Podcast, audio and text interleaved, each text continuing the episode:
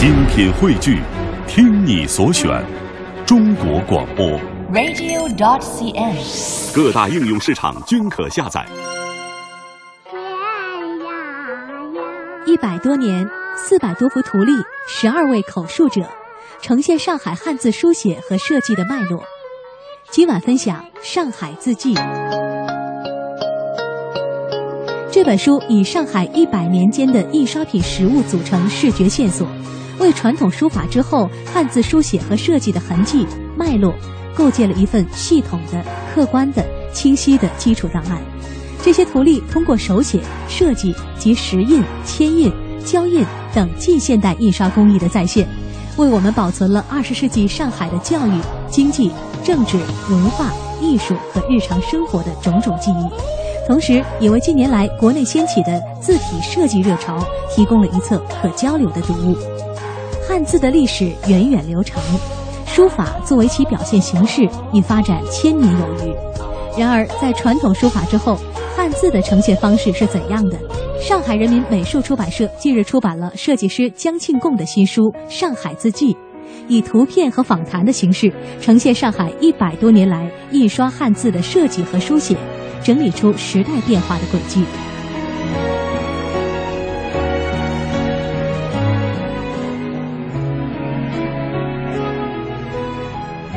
今天带来的这本书叫做《上海字迹》啊，这对于我们北京的读者来说，应该是一本挺新鲜的书。所以，为了更好的为大家呈现这本书，今天的节目当中，小马也是特别请到来自于清华大学美术学院的教授吕敬仁。吕教授，先跟我们的听众打个招呼吧，来。啊，呃，听众朋友大家好，我是因为是喜欢书，呃，所以对这个字呢有所呃接触，所以这次呢很很高兴来来跟电台的朋友们呃来交流交流这个话题。这本书《上海字迹》，它是以图片和访谈的这个形式，呈现了一百多年来上海的这个所谓印刷汉字的这个设计和书写啊，所以形成了这本厚厚的书。刘老师，您给我们讲一讲这本书的看过之后的感触。因为这个作者呢，就是江庆贡先生，他长期从事平面设计，这这几十年的平面设计当中，他对文字的感觉呢是非常敏锐的。呃，通过他自己自身的积累，这样积蓄了他大批的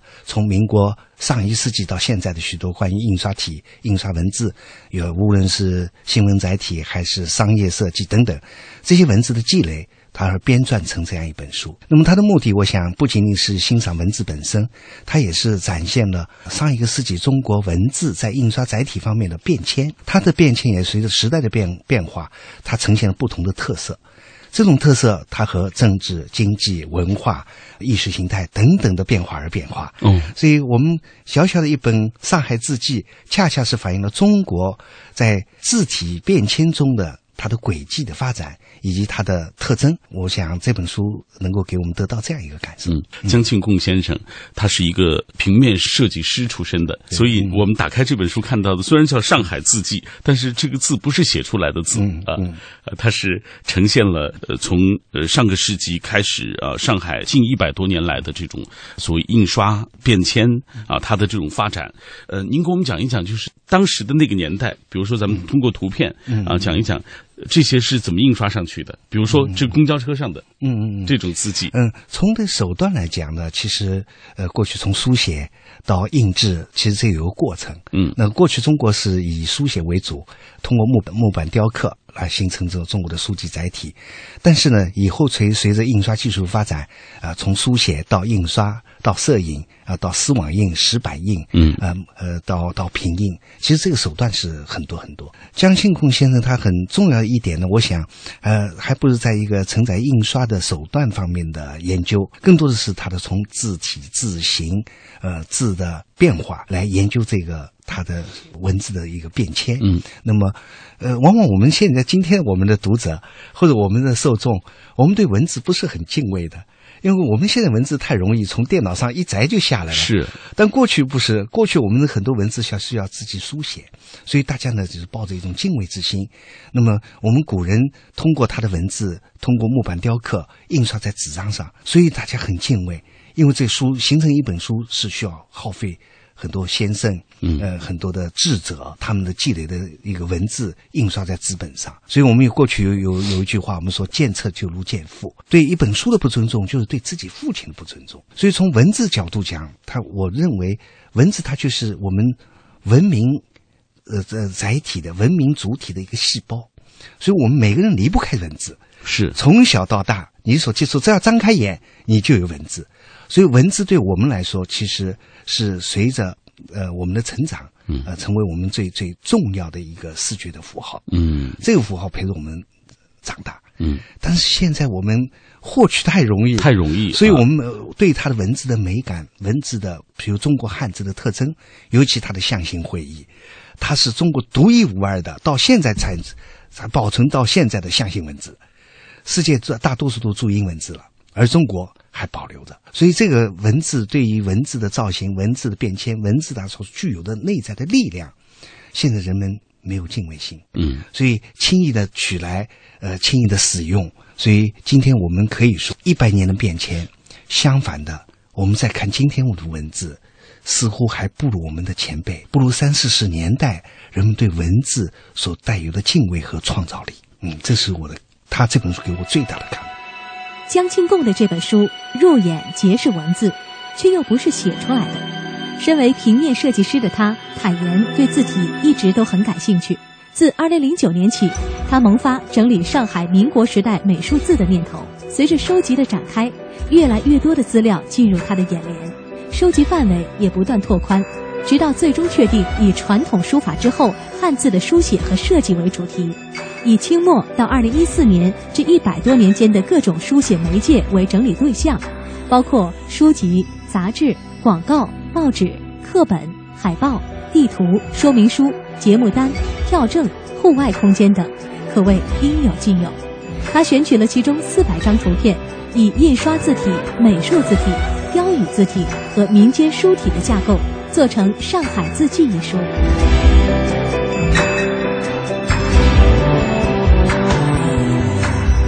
听您这么一说啊，我们就特别想了解一下，就是您个人到底是研究汉字的，还是研究印刷的？我呢是从事是叫 book design，是书籍设计啊书籍呃，书籍设计的过程呢，过去我们叫装帧。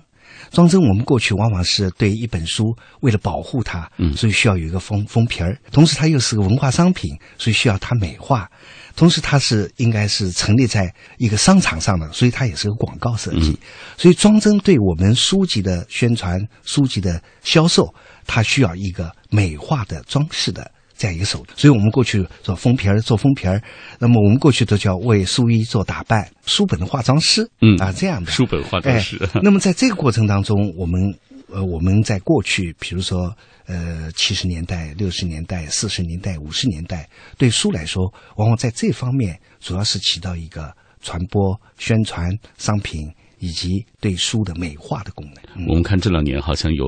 最美的书的这种评选啊，看到很多像朱迎春呐、这样的，嗯对对他们这样是的工作室啊，然后我们也陆陆续续的，可能这两年才人们才更注意所谓书籍的这个装帧。我是中国最美的书的好几届的评委，那么我今年也担任了中国世界最美的书的评委。那么在这个过程当中，我们对文字可能还不仅仅是这个美化的功能，嗯，它是内在的传播功能、阅读功能。所以我们在看一本书时候，已经不是看这个封皮的文字的设计，而在于文字内在的清晰度、传播性、可视性、呃愉悦性。所以在这方面，我们文字怎么能够让读者能够最最能够舒适的去阅读？嗯，所以从这个角度来说，打开这本书的时候，字是不是也能够呈现出这一百多年来这种呃文字包括装帧艺术的这种发展？嗯，没错的。呃，因为在这本书里可以看到，在三四十年代，呃，文字的表现不仅仅在商家呃一些 logo，嗯或者说是一些这个广告和包装。三十年相反，在文化载体方面，它的文字的变迁、文字的创造力是非常丰富的。比如说鲁迅的《呐喊》，他的文字用中国的呃隶书进行了演变，形成一个非常很妙的呃一个呐喊的 logo，一个视觉符号。再看看二月流，它也同样改变了中国过去的楷体，而形成了全新的视觉符号。二十年代、三十年代、四十年代，你可以看到那民国时期的书的特征，就是创造文字，给你一个美的享受，让你感到有一个新意，文字之外得到的一种意境。这方面呢，是这本书里充分的展现出来了。嗯，呃，随着这个年代的过程，到了四九年以后，那么中国更注重在宣传方面，呃，标准化。嗯呃，他就非常强调，所以呢，在文字上面它有规范，更加的规范。在相反这方面呢，到创造性就减弱了。这种所谓的标准化，是不是也是就是社会不断的这种不同的进程？哎它可，能是那样的。我想通过它，当然也有政治、经济、社会它的变迁，嗯，所以它要需要有一个统一。比如说文字的扫盲工作，中国四九年以来最大的文化贡献，我想是扫盲。呃，比如说把繁体字改成简体字，呃，目的也是为了使更多的人能够赶快扫除文盲，所以这个我觉得是一个非常重要的一个工程。那么字体的规范化呢，也也形成了就是我们对文字的创造性，它肯定产生一种阻碍的作用。啊，但是从呃好的一方面讲，更有利于大家去阅读。但到了文革以后呢，文字就改变了，嗯，因为那个年代是是一种张狂张扬，因为它是一种斗争型的文字。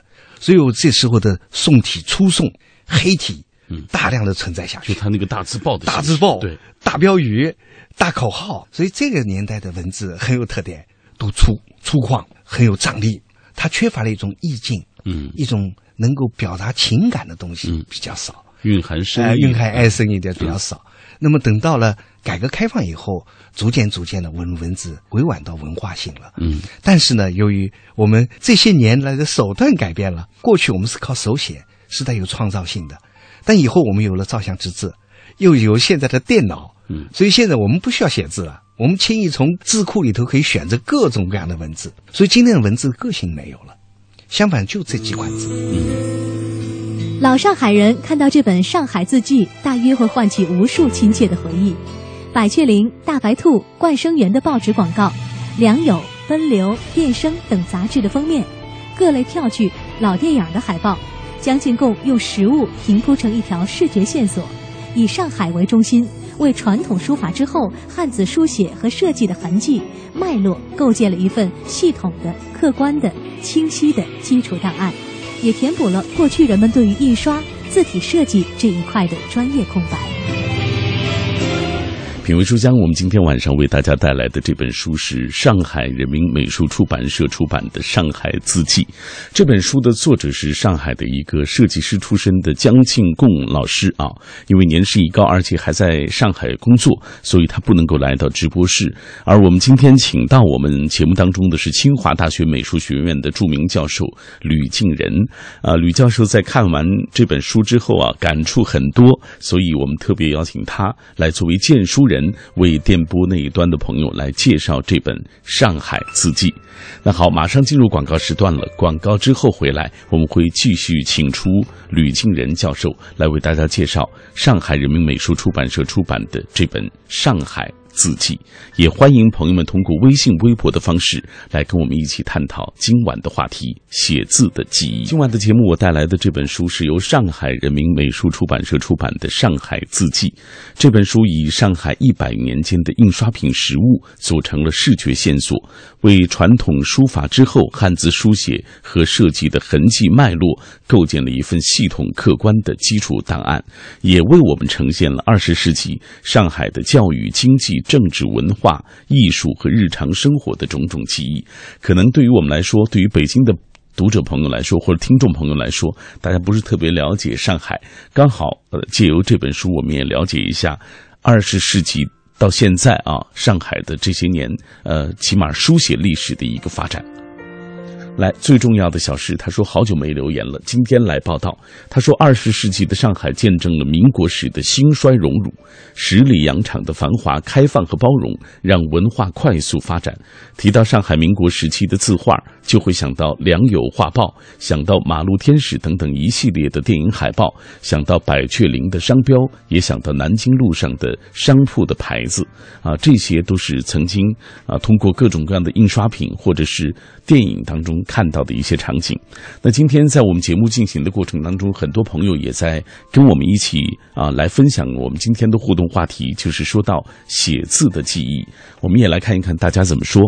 呃，听不染说，他说在厦门读书的那几年，常给爸爸写信，告诉他学校的种种。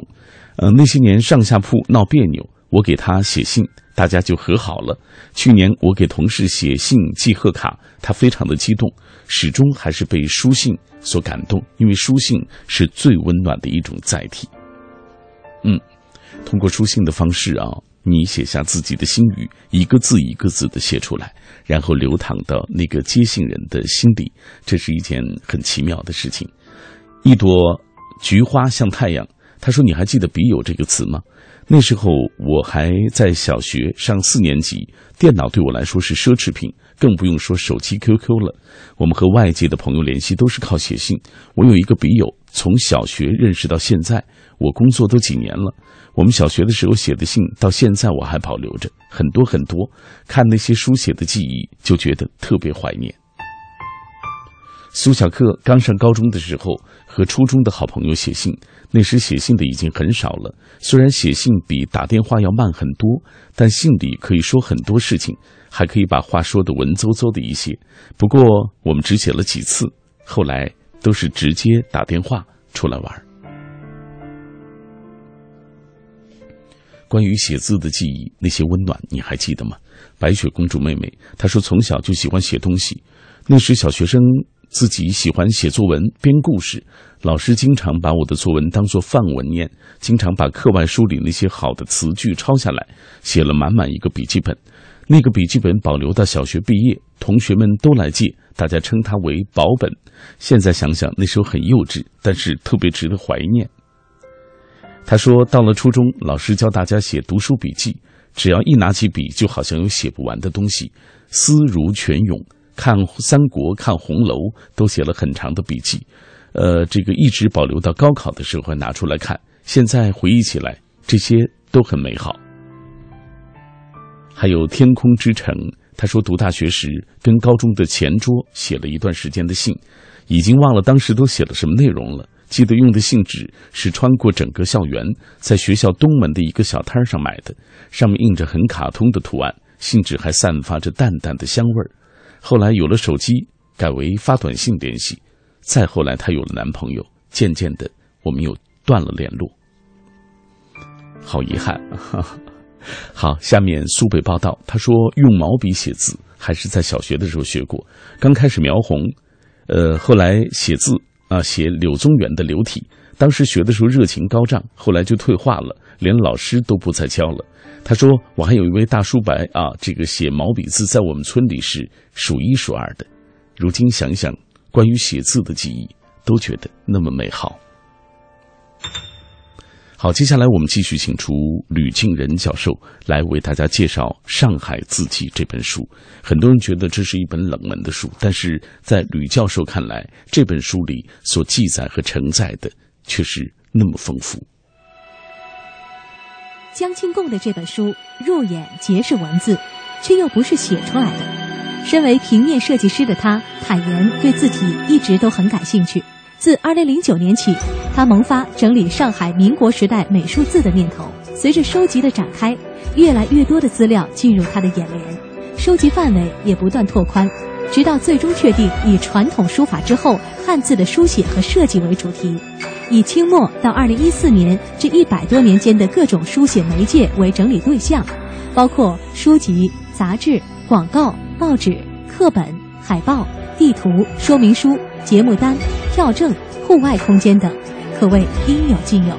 他选取了其中四百张图片，以印刷字体、美术字体、标语字体和民间书体的架构，做成《上海字迹》一书。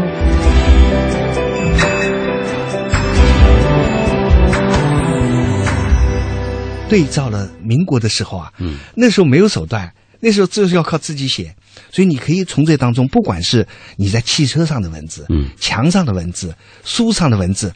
全部是手写的。那么由于民国时候正好是辛亥革命结束，新文化运动、五四运动带来的全新的一个面貌，我们的窗口打开，嗯，所以国外的各种流派都进来，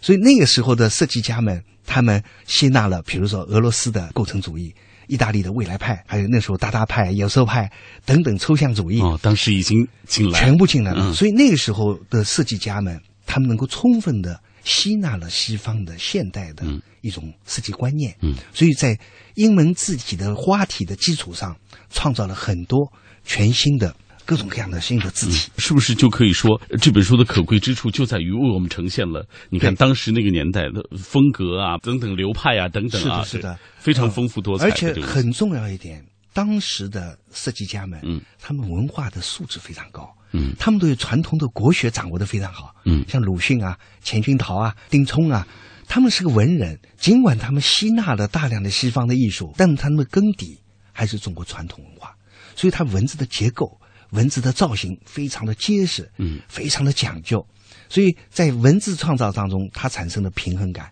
产生的一种美感，它都不是简单的说我们吸纳西方借鉴过来就可以了。呃，另外还有他们的创造力，我相信那个时候叫真叫百花齐放了。比如像这样文字叫“最新外衣”，这个字它是一种抽象文字，但是在今天我们肯定叫不不规则文字，对是要取消的，对是不允许出现的。是因为因为你误导了我们所谓我们中国汉字的标准化。对所以那个年代它相对呢是比较宽松、自由嗯就比较自由。像这种良友画报，呃，像很多很多，像你看现代学生这种文字，让你感到富有青春感。它是产生了一种很有活力哎，在规定的楷体真草隶篆底下，它又产生了新的字体。但它又离不开中国造型的基础，所以这些设计家们，尽管他们都吸纳了西方的西方的文字，嗯。但你看它的文字的结构很严谨，非常的匀称，又很很有美感。它不是简单为了造型而造型，很多大量的这这种文字，嗯，你看这个奔流，奔流哦，所以呃，像包括那个鲁迅的《呐喊》呐喊那几个，哎呀嗯，他的呐喊的字，他的互相的躲和让，都形成了一种韵律感，非常非常美。所以也包括我们解放区，嗯，我也看过解放区的当时的一些书，那文字也是创造性的，也非常的美，有具有美感。嗯，人世间，如果是今天我们说这个文字，可能人们就会，啊，这是错别字，你这个字怎么可以这么写呢？对对对不，可以。嗯哎，所以在那个年代，我觉得二十年代到四十年代末，它是中国字体造型字体的一个黄金期，嗯，是一个百花齐放的一个时期。哎，这个是报纸吗？呃，这报纸、报纸、报纸广告。字体就也同样有各种创造。上海它是一个商业化城市，上海又是一个国际化城市。当时世界四大国际城市，纽约、伦敦、巴黎、上海。所以正因为它是一个国际化的城市，才这形成了这种丰富多彩的、呃海纳百川的这个世界流派能够包容的这样一个文字的形态、文字的这样一个环境。嗯，所以设计家们能充分的展现了自己啊独到的创造力。您说到这儿，我觉得这个江清贡先生啊，就是应该说，应该说这这本书对于我们现在的人来说是一个特别难得的礼物。啊嗯是。而且你看它呈现的这里面，我注意到它有像杂志广告，包括节目单、嗯节目单啊，对。包括说明书，嗯还有地图嗯，呃，各种票证，它都是的是的把它都收集起来。其实从这个意义上来说，它不不仅是呈现了所谓汉字它当时的那个发展，呃包括印刷它当时的那个那个那个情况，也为我们呈现了从过去这一百多年来这个上海的这种文化的这种变迁啊。是那样的。所以从文字来看，其实它就是缩影。这个缩影呢，它显现了那个年代的文化、经济，包括呃政治嗯，包括各个方面的人们的，从贵族到市民、小市民的他们的生活的呃状态。嗯呃，同时另外一个角度就是审美，这个审美，这些文字在那个年代它能够展现出来，它有它的受众，也就是那时候的受众他能接纳这些文字，那也证明那个年代的受众的审美水平是不低的。那今天如果我们用这样的文字展现，我们可能还不能接纳它，我们可能会会被某些固态的思维所不能包容。是，这本书江庆功呃老师，他能够把这一些文字的变迁，尤其最黄金时代的文字，展现我们今天二十一世纪的年轻人，他们反反思一下我们今天文字的创造力，我们思维的创造力，我们畅想力，我们是不是可以借鉴我们的前人啊他们的优秀的一些啊这种创意的态度？我觉得是很有借鉴的作用。老上海人看到这本《上海字迹》，大约会唤起无数亲切的回忆。百雀羚、大白兔、冠生园的报纸广告，良友、奔流、电声等杂志的封面，各类票据、老电影的海报，江进贡用实物平铺成一条视觉线索，以上海为中心，为传统书法之后汉字书写和设计的痕迹脉络构建了一份系统的、客观的、清晰的基础档案，也填补了过去人们对于印刷字体设计这一块的专业空白。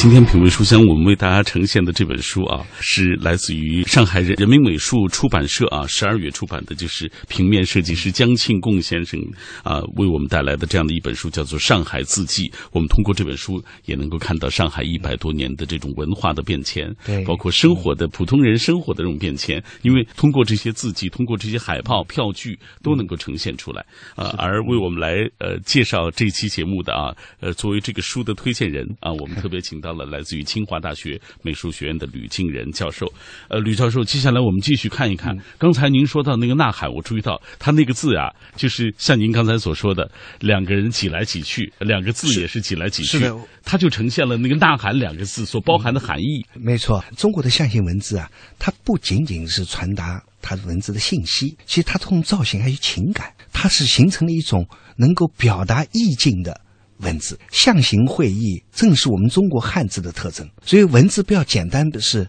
表达信息，它表达情感，表达呃它的我们所谓的意境。呃，是可以表现出来的。所以那个年代呢，我觉得很多的文字，那些文字设计者，他根据内容来塑造的文字。今天我们在看我们今天的这个设计，我们的海报也好，我们往往缺乏的是由这个内涵传递情感的文字的抒发。这方面呢，我们觉得是做的还不够的。嗯啊，有一点呢，我们因为有了好的工具，有了方便，相反我们的思维却懒惰了。嗯我们却懒惰了，我们不愿意去去去动脑筋去把中国的文字重新再造。嗯，这个呢是觉得是一个遗憾。是因为先进的科技它已经代替你去思考了一部分，所以就人就懒得再去思考。我相信这个是其中的一个部分吧。呃就像我们今天呃书法，我们现在不练书法了，嗯，所以我们今天很多年轻人的手文字，很遗憾写的非常的丑陋。嗯，是哎，那么为什么呢？因为我们有先进的工具，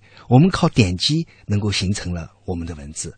但还有一点很重要的，我们象形文字最重要的，它的每一个笔画都有意味的。比如“爱”，“爱”字它当中有一颗心，那么“爱”的心就是我们的爱的呈现。但今天我们把字的“心”字去掉了，那这个“爱”字的内涵缺失了。空洞了。空洞了。嗯所以我们今天我们都对文字的感觉，可能没有过去的人有那种感情和意味，嗯注入在里面。所以今天我们尤其现在的文字是敲击文字，嗯是用 A B C D 来来来表达的。那对文字的结构，它更加不用理会了，因为它是以音来形成的文字。那古人不是我们对一个文字天和地，它为什天是这样写？为什么女和好要结合在一起？嗯女子啊是要颂扬她的，等等等等。所以这种意味没有了，那它的创造原创力它就越来越淡薄。我们接下来继续来看一看，刚才您说到，就比如说这种海报，呃虽然我们现在看上去可能有些人会觉得它单调，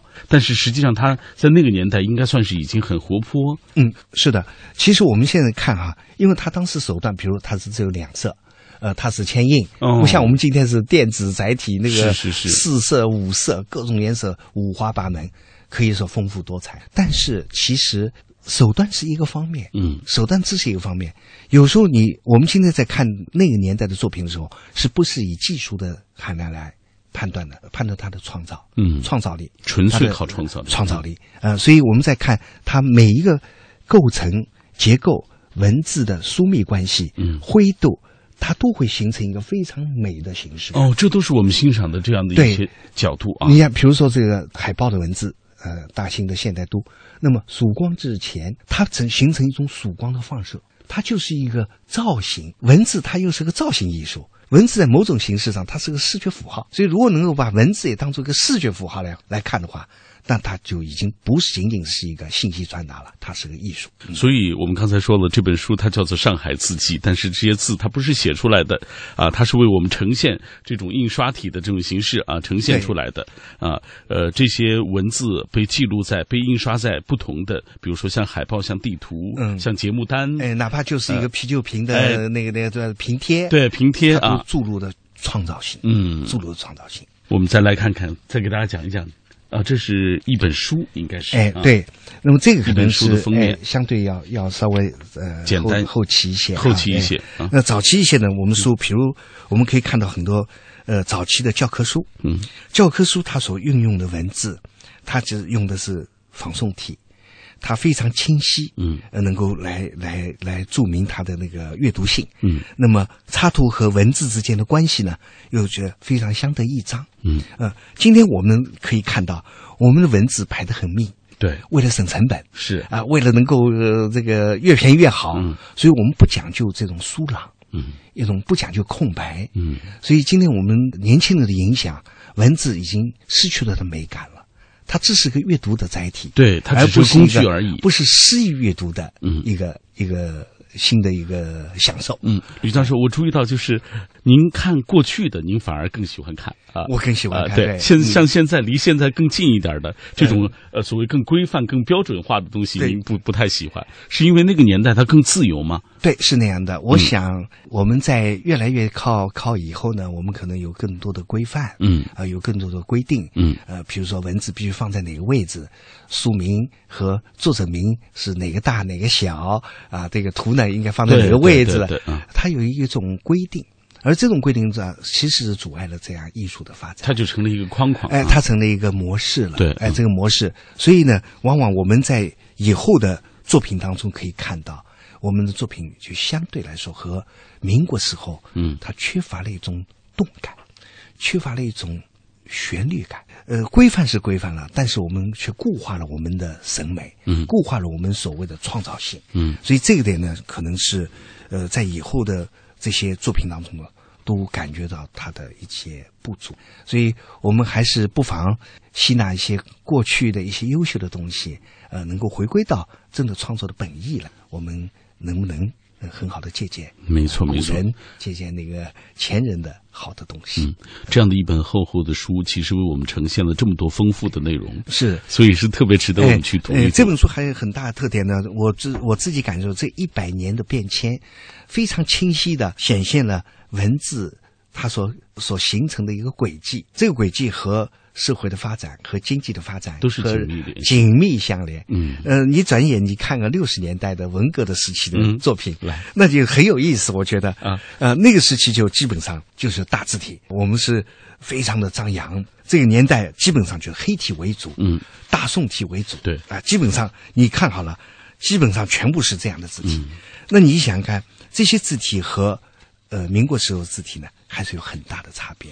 啊，因为那时候主要是宣传。对，那时候主要是要靠这种比较有张力的、比较有斗争性的这种文字，就它一定是和不同的社会时期，社会是结合在一起的。嗯哎，即使你如果写的稍微柔软点，那就是资产阶级的这种这种表现方式了，可能要受到批判。所以你可以看到这些作品，几乎所有作品它字体的变化不大，嗯。以宋体、以黑体为主体。你看，这个我们就能够非常明确的知道它的它的年代年代。对，啊念人民防空知识 这哎一本书的名字，呈现方式就让你知道它是哎，非常有意思。对。那么还而且还不仅仅是我们的呃书籍载体，嗯，连这种广告啊，比如说纯猪油，也基本上也都是桂花糖卷，嗯，商品也都是随着那年代它的变化，也几乎都是这样、这样。这是当年很有名的凯歌凯歌牌收音机、永久牌。啊永久牌。但是这属于时代特征，嗯。呃，显现了我们字体是你看这个更明显。哎，他说：“热烈祝贺某某同志哎。被光荣推荐去吉林插队，啊，这个啊，干革命，干革命，啊落户干落户干革命。你看，这就是典型的那个年代。所以他，你看他他的文字，包括他的印刷，都是特有的那个年代。所以那个呢，那个头也也讲到采访的几个很有特征。嗯他采访了有字体的刻工，嗯嗯，也有采访的是平面设计师，嗯也有采访了那些呃画电影广告的呃那些技术人员，呃，当然还有一些的年轻人。所以这本书还有个特点，就是它能够记载一下每个年代他们执行文字的那些作者他们的所思所想，嗯反映了他的文字他在应用当中的一些。实践过程，而体现了那个年代的文化氛围和技术手段的变迁。那么等到后期，比如说文革以后，那我们基本上就改革开放了。改革开放以后，但是呢，我们还是在沿袭的文革以后的一些呃一些文文字，嗯比如像这些啊是呃七七八年以后的一些作品，嗯啊七八年作品以后呢，它基本上。那像这个《远山的呼唤》啊，这个电影的嗯日本《巴黎的秘密呃，《军港之夜》，你看字体基本上还是还沿袭了文革沿袭了之文革之前的嗯文字，它没有像那个民国时候那种潇洒，嗯。那种奔放，嗯，那种充满想象和诗意般的创造，这是禁锢的太久的缘故吗？是那样的，嗯因为呃这个有个过程，我相信，我相信在未来，我们二十一世纪的年轻人，嗯。他们在逐渐逐渐的在创造着新的文字，嗯。那么今天在我们书籍设计界已经有涌现了一批这些在文字上都不甘于简单的拾取电脑文字，嗯。而创造新有意境的文字，啊、我们有很多新的年轻的设计师，嗯。在实践着。所以我相信这个这本书给我们的带来很大的启发，就是说我们能够看到历史的过程，嗯。我们能看到今天久远的过去和今天的联系，这个联系它是这个脉，嗯。它不会断的，因为基础就是汉字，因为我们用的就是象形文字，所以这点呢，我相信会慢慢慢慢能恢复过来。嗯但非常遗憾的，到现在为止，你还是可以看到我们今天当下的文字，呃，是不能令人满意的。对，还是不能令人满意。尽管稍稍比文革要好点儿 但是因为手段变了，嗯呃，方便了，人们越来越快捷、对，浮躁，所以呢，不愿意去花很大的功夫去创造文字。嗯。通过吕教授的介绍，我现在越来越觉得江庆贡先生做了一件非常好的，非常有价值的工作啊，是那样的。哎，好，品味书香，我们也把这本书特别的推荐给电波那一端的朋友。可能我们现在的人已经很少有机会了解过去的历史了。其实这本书提供的角度特别多，你可以了解历史，也可以了解所谓汉字，也可以了解所谓印刷的方式。对所以这些方式都可以了解到。一本书在手，你能够看到我们文化的这种变迁。好，今天很感谢李教授，谢谢您。哎不客气。一百多年，四百多幅图例，十二位口述者，呈现上海汉字书写和设计的脉络。今晚分享《上海字迹》这本书，以上海一百年间的印刷品实物组成视觉线索，为传统书法之后汉字书写和设计的痕迹脉络，构建了一份系统的、客观的、清晰的基础档案。这些图例通过手写、设计及石印、铅印、胶印等近现代印刷工艺的再现，为我们保存了二十世纪上海的教育、经济、政治、文化、艺术和日常生活的种种记忆，同时。